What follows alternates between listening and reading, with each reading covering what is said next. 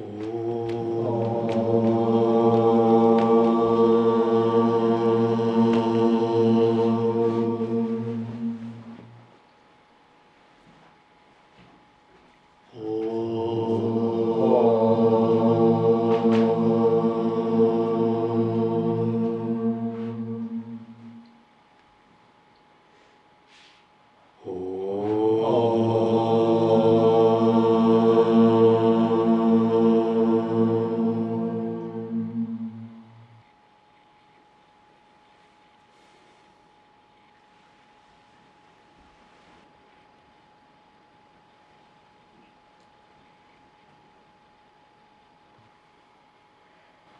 разноцветная радуга появляется из солнечного света, разнообразие появляется из одного. Как неживая паутина появляется из живого паука, этот неживой внешний вид Вселенной проявляется из бесконечного сознания –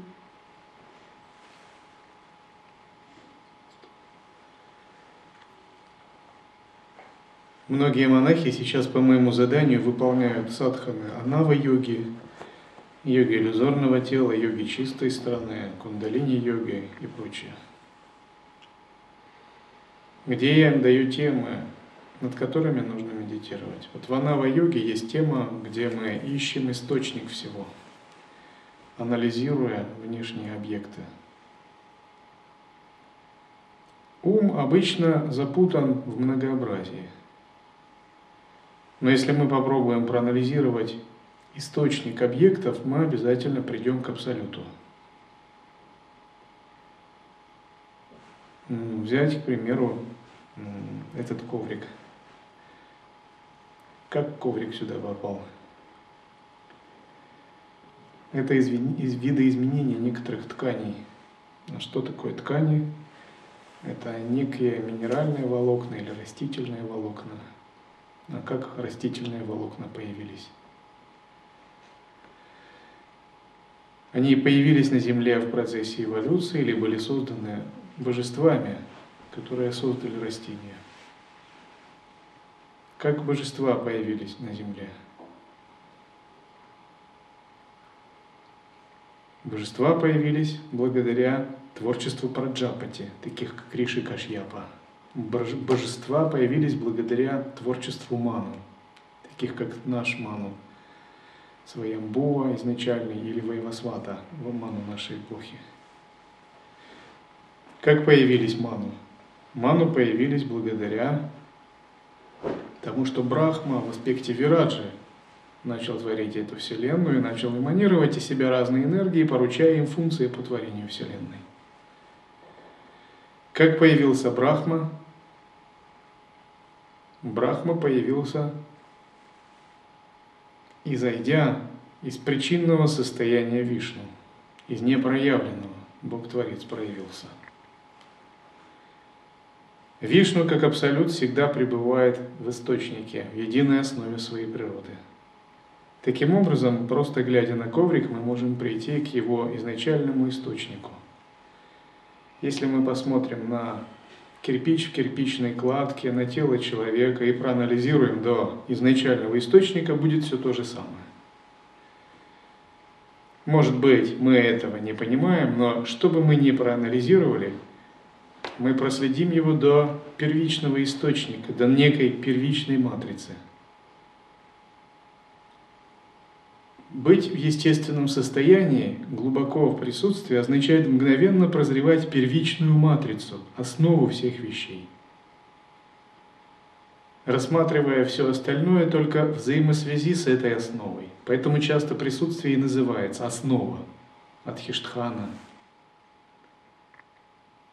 И когда мы прозреваем эту первичную матрицу всех вещей, мы внезапно понимаем соль жизни, суть мира – нам становится понятен источник всего этого.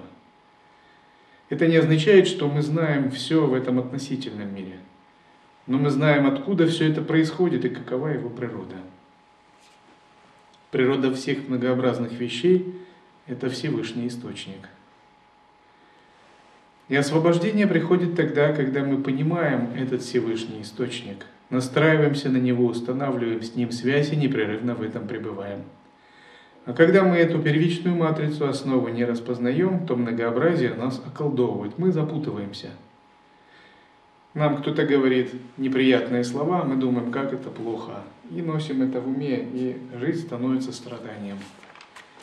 Но если мы проследим источник этих неприятных слов или источник этого человека, проследим такую цепочку, мы обнаружим Всевышнего Источника. Тогда мы подумаем, это Даршин Всевышнего Источника. Несомненно, получил благословение. Но ум, он глупый, он тупой, он невежественный, он не понимает этого. Он не понимает, что Всевышний Источник ему дает благословение, надо просто понять его. Вместо этого он начинает э, думать, исходя из собственных эгоистичных представлений. Поэтому ум нельзя слушать. Ну, то есть его можно слушать, когда переходишь дорогу, а, считаешь деньги, занимаешься правописанием. Но в сущностном смысле ум надо освобождать. Освобождать, погружая в источник.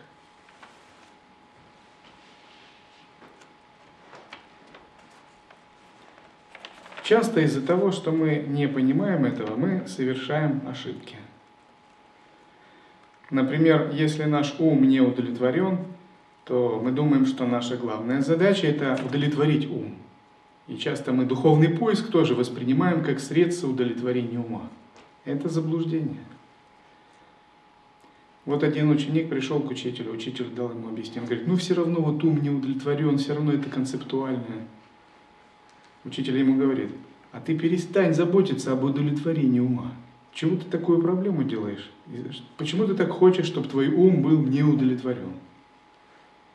А почему бы не принять неудовлетворенность ума и не жить с этим?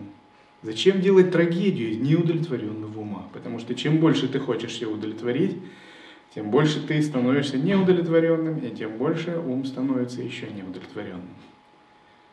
А если ты признаешь, да, ум не удовлетворен, но это не трагедия, с этим можно жить, и можно всю жизнь жить. Миллиарды людей живут с неудовлетворенным умом, и ничего. Они живут по невежеству, а ты живешь сознательно, ради чего-то, ради высокой цели. Например, люди живут с неудовлетворенным умом, когда какой-то клерк не, повы... не получает повышения на должность в фирме. И он хочет, чтобы ему босс повысил зарплату. И он делает много работы, но видит, его не ценят, и он так... Но он вынужден работать, потому что у него семья, дети, надо платить за свет, за квартиру и за прочие вещи. А куда он денется? Это неудовлетворенность сансары. Другой человек не удовлетворен, потому что он живет в бедной хижине, в третьей стране, где-то в Африке. Законы, окружающая среда, может быть, он хотел быть эстетом, интеллектуалом, там, музыковедом, а вокруг надо собирать на плантациях бананы, служить боссу, у которого сила и автоматы. И он тоже не удовлетворен. Но он живет с этим, а куда он денется? То есть миллиарды людей не удовлетворены, но это не трагедия, они как бы продолжают жить. А практикующий, он должен научиться жить собственной неудовлетворенностью ума. Понимая, что ум, он в принципе никогда удовлетворенным быть не может. Потому что ум и неудовлетворенность это одно и то же. Ум равно эго, эго равно неудовлетворенности. И как только ты пойдешь по ошибочному пути удовлетворенности ума и эго, ты заблудишься. Ты обязательно упадешь. И вот по этому пути часто идут кто? Люди, так называемые сильные мира сего, а, а другие сансарные боги. То есть они думают, надо, значит, все дело в том, чтобы удовлетворять ум. А, больше денег, больше богатства, больше женщин, больше власти, больше влияния. Больше, больше, больше. В результате, чем больше они имеют, тем ум больше алчит, тем более он не удовлетворен. Например, Рокфеллер давал указания по управлению своей фирмы на смертном мудре. Уже пора думать о переносе сознания, чистые страны а все равно ум дает указания, как в этом мире что делать. Потому что, и он говорит, я не могу этого оставить, потому что мой ум весь в этом. Это неудовлетворенность. Таким же образом действуют сансарные боги. Сансарные боги идут по пути удовлетворения ума. И они живут очень могущественно и изысканно. Но удовлетворения все равно нет, потому что избран неверный принцип. Ум признается как что-то важное. Ум, эго, вместо отбрасывания и преданности источнику и растворения он признается. И значит признается важность его удовлетворения. А это ошибка. А вместо этого чего надо желать йогину? Ему надо желать не удовлетворения ума, ему надо желать усмирения ума. Вот так. И когда ум будет усмирен, то удовлетворение само придет. Это очень просто. А когда ум не усмирен, удовлетворения никогда не будет. Ты был в сансаре, не было удовлетворенности. Ты пришел в монастырь, и тут нет удовлетворенности. Ты думаешь, ну, наверное, в чистых странах будет удовлетворенность. Куда там? Придешь в чистые страны, там вокруг ситхи, риши, ты там вообще никто будешь, даже если тебя туда пустят. И будешь тоже не удовлетворен. Я такой, я эдакий. Ситхи не получаются, скучно, все в медитации, никаких желаний. Все в самадхи, не поговорить ничего. Подумаешь, может мне в мир богов страсти, на небеса Индры. Нигде не будешь удовлетворен, никогда, потому что это ошибочный путь. И часто э, люди, не понимая это, гоняются за таким примитивным человеческим удовлетворением. Они думают, ну вот, найду себе вторую половину. Это смысл, счастье жизни, точно буду удовлетворен. И они помещают объявления на сайты знакомств, там, такой-то, такой-то ищет такую-то, такая-то ищет такого-то все надежды на тебя. Они не понимают, что если один голодный дух встретится с другим голодным духом, это будет голодный дух вдвойне. И будет создавать больше себе проблем. Потому что один неудовлетворенный человек, другой неудовлетворенный человек, если они встретятся, будет два неудовлетворенных человека, которые превратят жизнь в кошмар друг другу. Так жизнь была небольшим кошмаром, так станет большим кошмаром. Это повсеместно происходит во взаимоотношениях. А удовлетворенный человек, он дающий, он ничего не ищет. Ему не нужна никакая вторая половина, потому что внутри него свои две половины соединились. Его правый и левый канал соединился, белая и красная бинду соединились. Он стал ценность, целостным, как Шива Артханаришвара. Он может проявить свою женскую часть, свою мужскую часть, но это все внутри него. Он ничего такого вовне не ищет. И тогда он, он и других одаривать может, потому что этой целостности у него так много, что она просто изливается из него. И он сам-то ни от чего не зависит. Но зависимые люди не могут создать счастье. Не могут в принципе никогда. И вот этот поиск удовлетворения ума – это мирские желания. Это корень сансары. Все на этом и держится. И можно искать мирские желания в сансаре, а можно их также и в миру, а, в монастыре искать. То есть можно ошибаться все равно и продолжать по инерции желать вот этого удовлетворения ума. Но я говорю, что это ложный путь, надо искать не удовлетворение ума, а усмирение.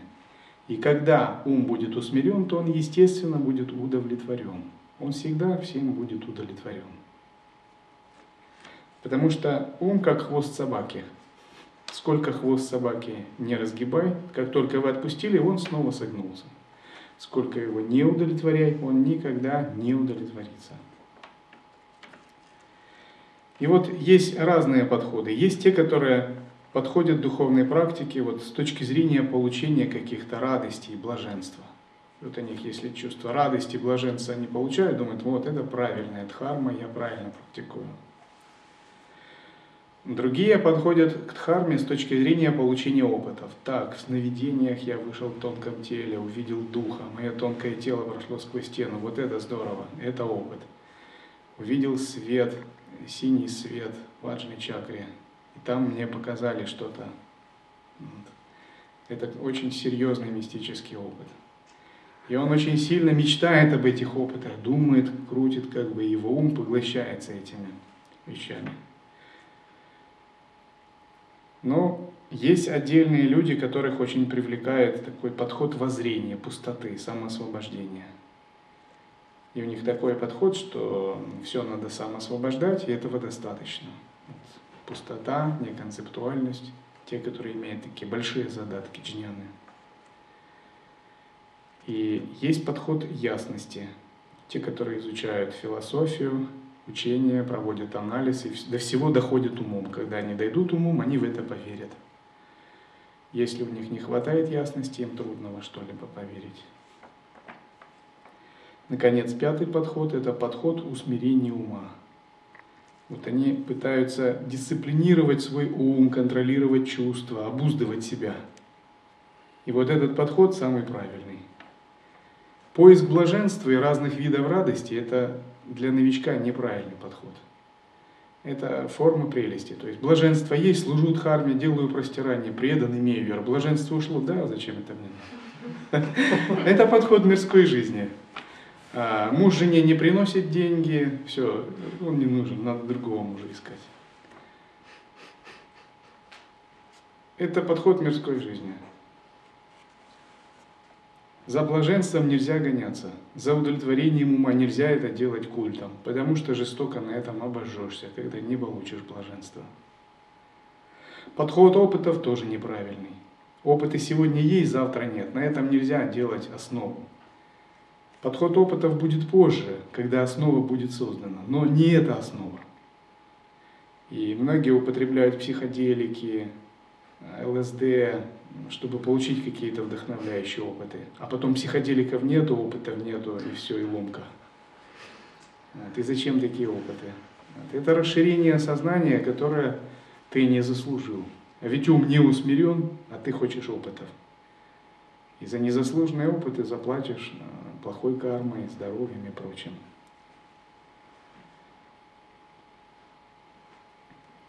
Подход ясности более надежен. И вот когда вы используете подход ясности, аналитическая медитация, философия, укрепление ума и подход усмирения ума, самодисциплина, обуздывание ума, вы создаете мощную платформу. И подход ясности позволяет во всем разобраться. Но это не только философию изучить или все разложить по полочкам. Вот я люблю, чтобы все было ясно, чтобы все было можно для себя на уровне ума разложить по полочкам.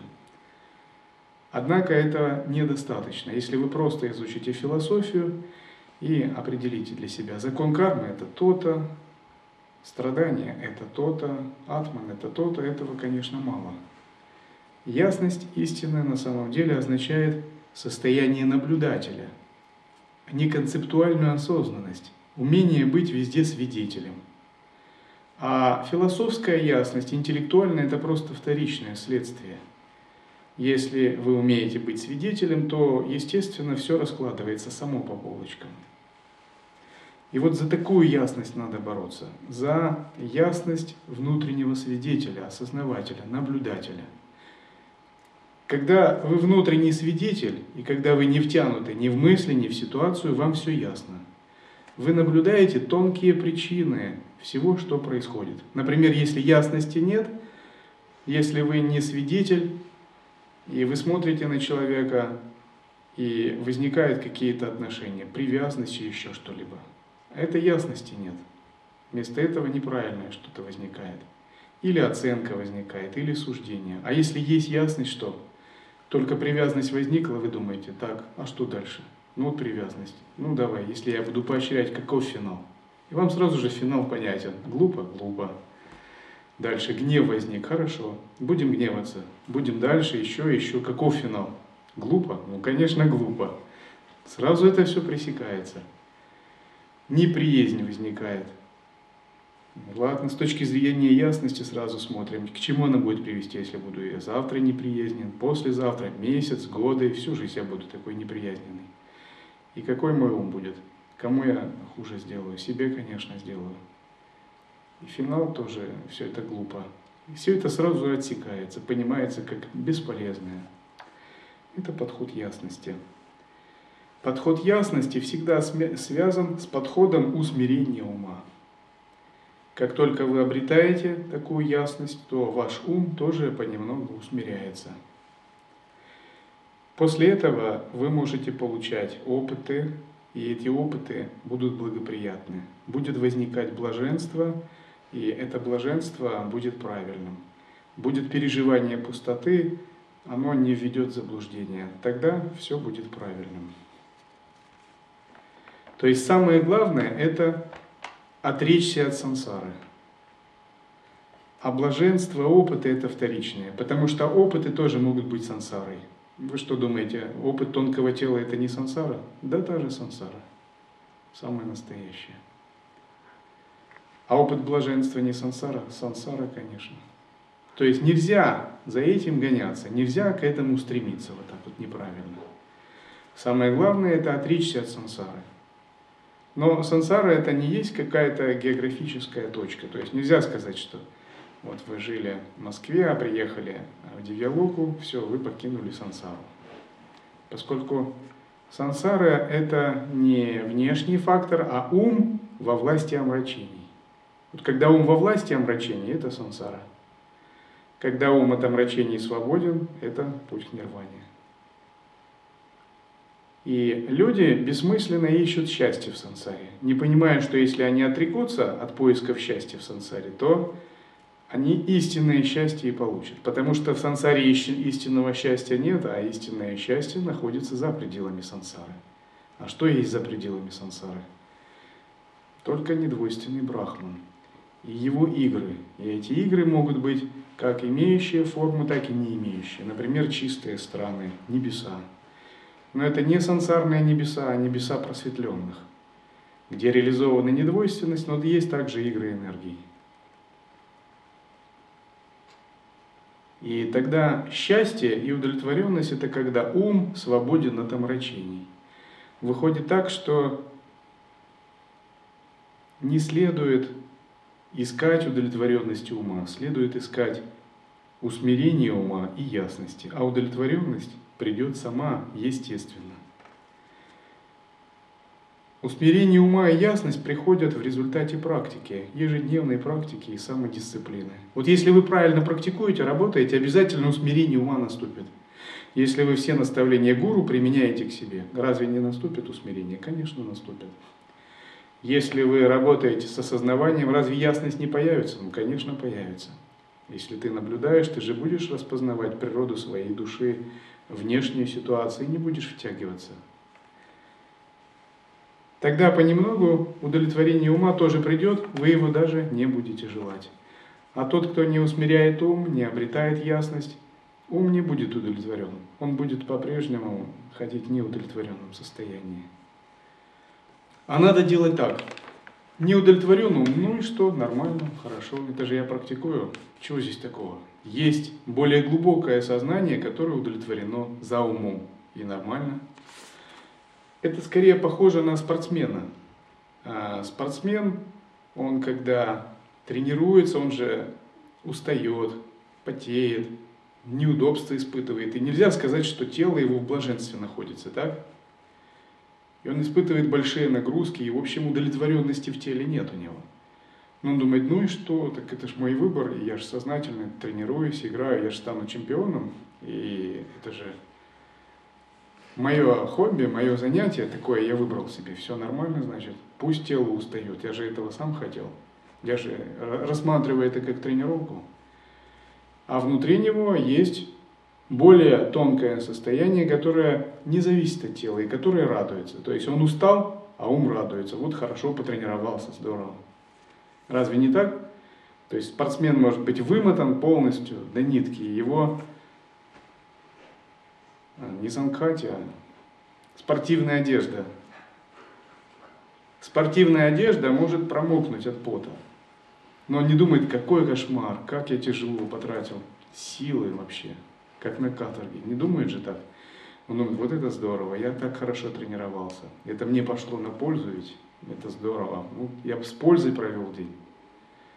Таким же образом и монах, даже если его ум и эго не удовлетворен, он думает, вот это здорово, я же с пользой, я тренировался, я с пользой провел день, я дисциплинировал, усмирял свое эго и ум. И никаких проблем нет, и в душе он превосходно себя чувствует, он же практикующий. Но это возможно только в том случае, если есть ясность.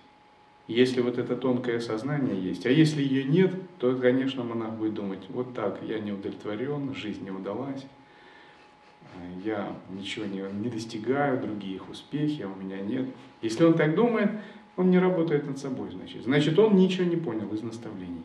Потому что именно в этот момент, когда эти мысли появляются, он-то должен зарождать внутреннего наблюдателя, осознавание, э, самосвобождаться, отбрасывать эго и всегда быть тоньше этих мыслей, если он правильно работает с учением, правильно принимает учение. И когда ты понимаешь, что удовлетворен, не удовлетворен, а какая разница? Более глубокое осознавание свободно от всего этого. Вы принимаешь неудовлетворенность и учишься жить с этой неудовлетворенностью. Внезапно у тебя в душе открывается более тонкое измерение. И в этом тонком измерении ты находишь свою сущность, ты находишь себя. Ты полностью понимаешь, что вот это место счастья, которое было тебе не открыто и открылось. Было недоступно, и ты получил ключи от него. И вот это называется тапос. То есть тапос это когда тело не удовлетворено, мирские желания не удовлетворены, эго не удовлетворено, а сущностный ум открывается, и ты получаешь удовлетворение. И по этому пути шли все риши, и все йоги, и ситхи.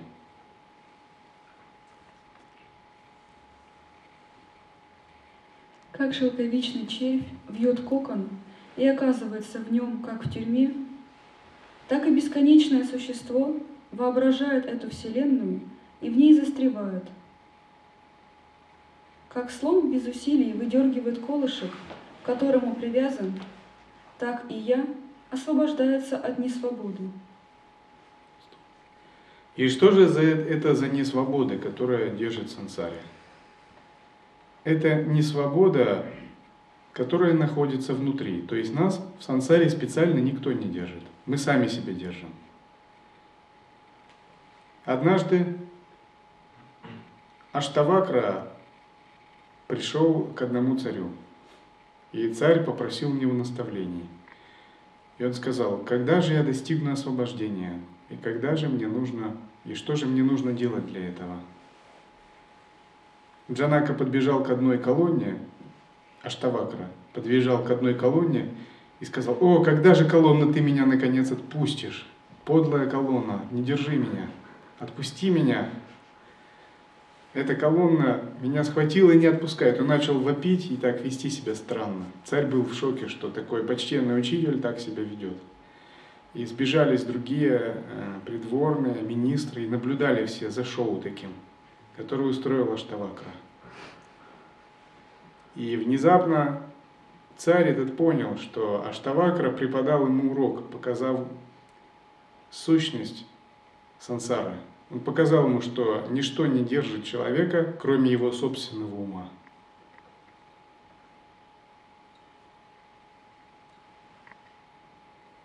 Потому что сансара – это неправильное омраченное состояние ума, а не, не какая-то внешняя реальность. Вот мы хотим быть привязанными, и мы привязываемся. Вот это сансара. И что же нас держит? Наша собственная тенденция. Ничто нам не мешает быть непривязанным, так? А, мы ищем эгоистичного удовлетворения, и вот это нас и держит. Мы сами этого хотим. То есть подсознательно мы хотим быть сансаре, вот мы в ней и остаемся. А если мы решаем не быть в сансаре, не пребывать в омрачениях, то сансара не властна над нами, одна нас отпускает.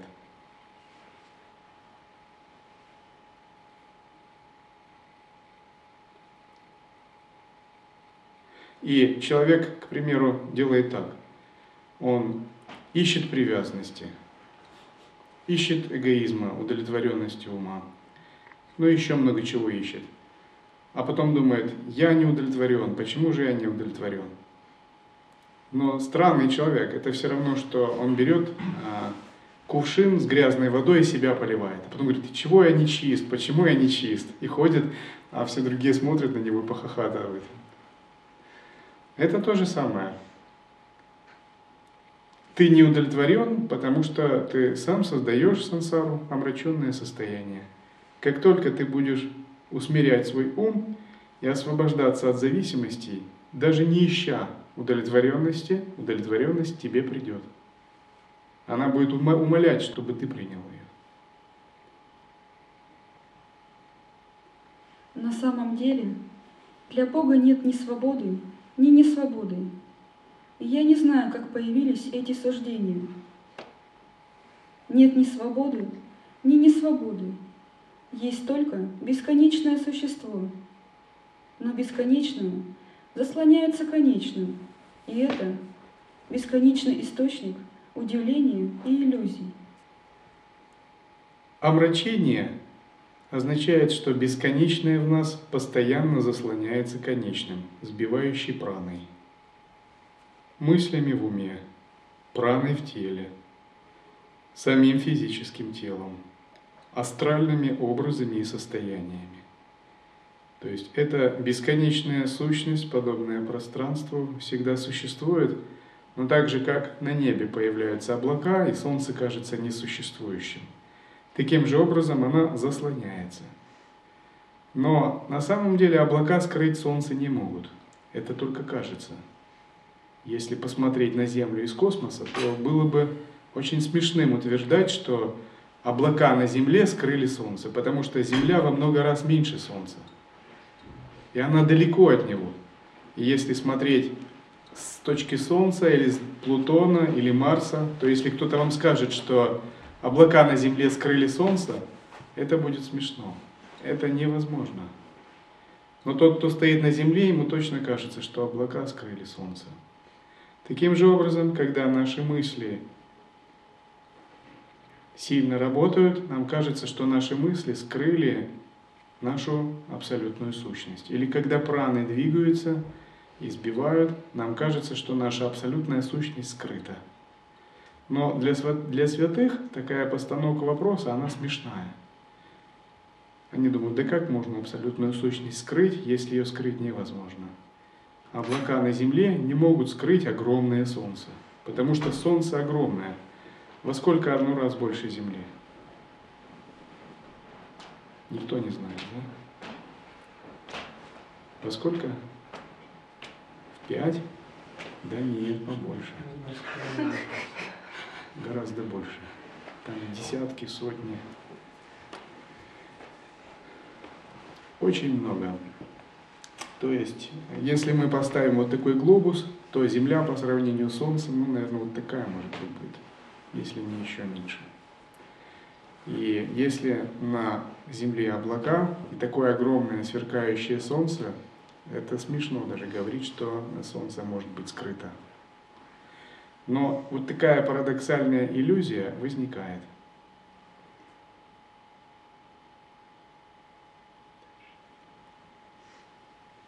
В момент появления разума в бесконечном сознании появляются и суждения о разнообразии. Эти суждения существуют в бесконечном сознании, поэтому проявляются разнообразные божества и бесконечные виды животных в этой Вселенной – Некоторые живут долго или недолго, другие – большие или маленькие. Кто-то счастлив, а кто-то нет. Все эти живые существа – не что иное, как суждение в бесконечном сознании. Этим разнообразным суждениям нельзя доверять.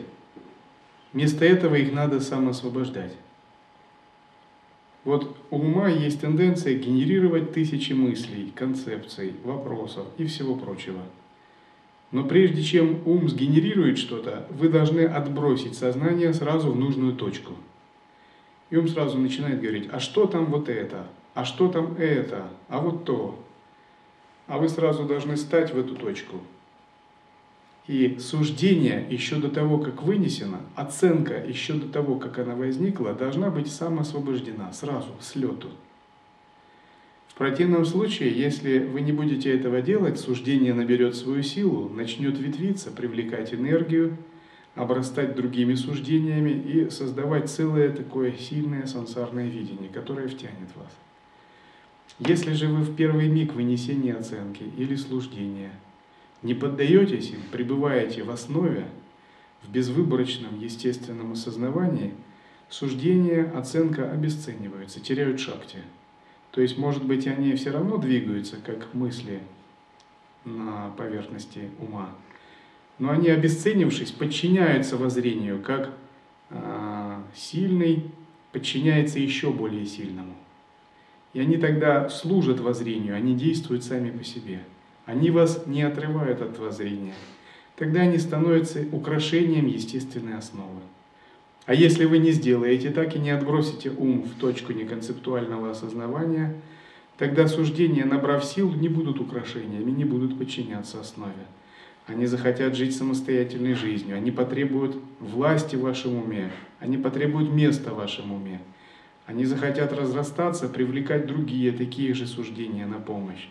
И это будет создавать целую такую самостоятельную реальность. А пространство основы будет теряться.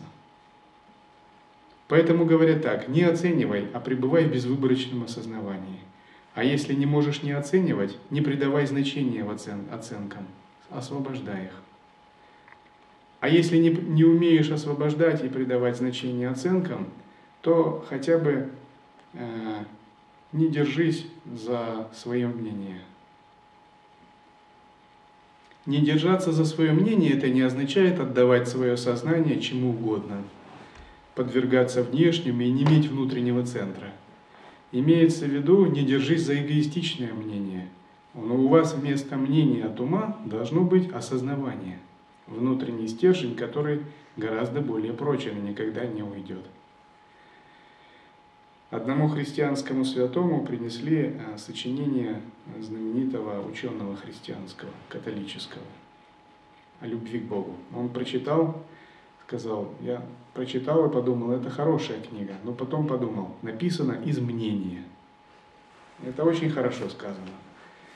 То есть не из сердца, не из души, а, отданной Богу, не из абсолютного видения, а из мнения. Вот мнение, значит, где-то произошел соскальзывание на концептуальность, на эгоизм, двойственное восприятие, придавание значения своим суждениям.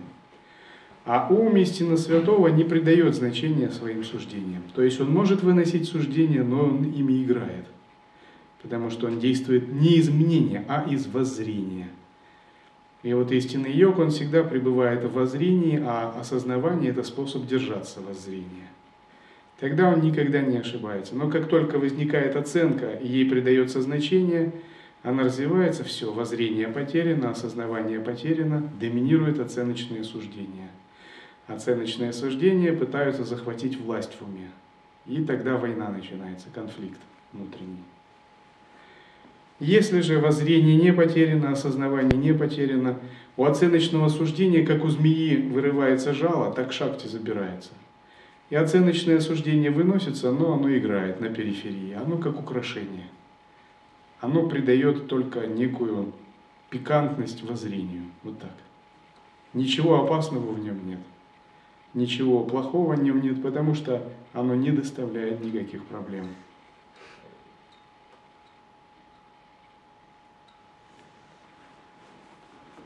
И вот обесценивать оценки – это как игра в теннис. Э, если мячик посылается в одну сторону, то теннисист должен отбить мячик. Если он не отбивает мячик, а смотрит на зрителей, говорит, ну так здорово, привет всем, и мячик летит, а он хлоп, ракетка мимо. Гол, все. Снова мячик летит, он тоже пропускает. Такой теннисист считается плохим, его не пустят а, в большой спорт, так, в большой теннис. Скажут, тебе место в дворовых командах. То же самое и с самоосвобождением. Летит мячик оценочного суждения, мячик концепции, вы его должны отбить, вы не должны спать, не должны отвлекаться. Вы должны мгновенно от, от, отойти в точку осознавания и самоосвобождения и быстро отбить этот мячик. То есть лишить концептуальное осуждение шакти и власти над вами. И когда вы так действуете постоянно, воззрение, осознавание становится вашим сердцем, вашей сущностью, а концепции становятся украшениями. То есть быть без концепции невозможно, поскольку пока мы живем, то надо и думать так же но можно лишить концепции власти и сделать их украшениями. Украшениями они подчеркивают что-то. Они не являются самой сущностью, они только что-то подчеркивают. И вот концептуальные украшения должны подчеркивать воззрение и осознавание, но не наоборот. А если они забивают воззрение и осознавание, это плохо. Ну, допустим, представьте, э, женщина одевает сережки 5 килограмм и кольца 20 килограмм. И это уже не украшение, это каторга, так? То есть они саму женщину порабощают. Это как украшение становится чем-то неправильным. И вот то же самое концепции. То есть если вы не освободили концепцию, потеряли воззрение за концепцией, значит вы что-то тяжелое на себя одели. И все начинает приносить страдания. Напротив, если вы вовремя выполнили самосвобождение, украшения с вами, и они прекрасны, но вы сами в воззрении. А находясь в воззрении осознавания, как можно быть неудовлетворенным? Потому что сущность воззрения – это счастье и удовлетворенность. Сущность осознавания – это свобода, всегда освобожденность.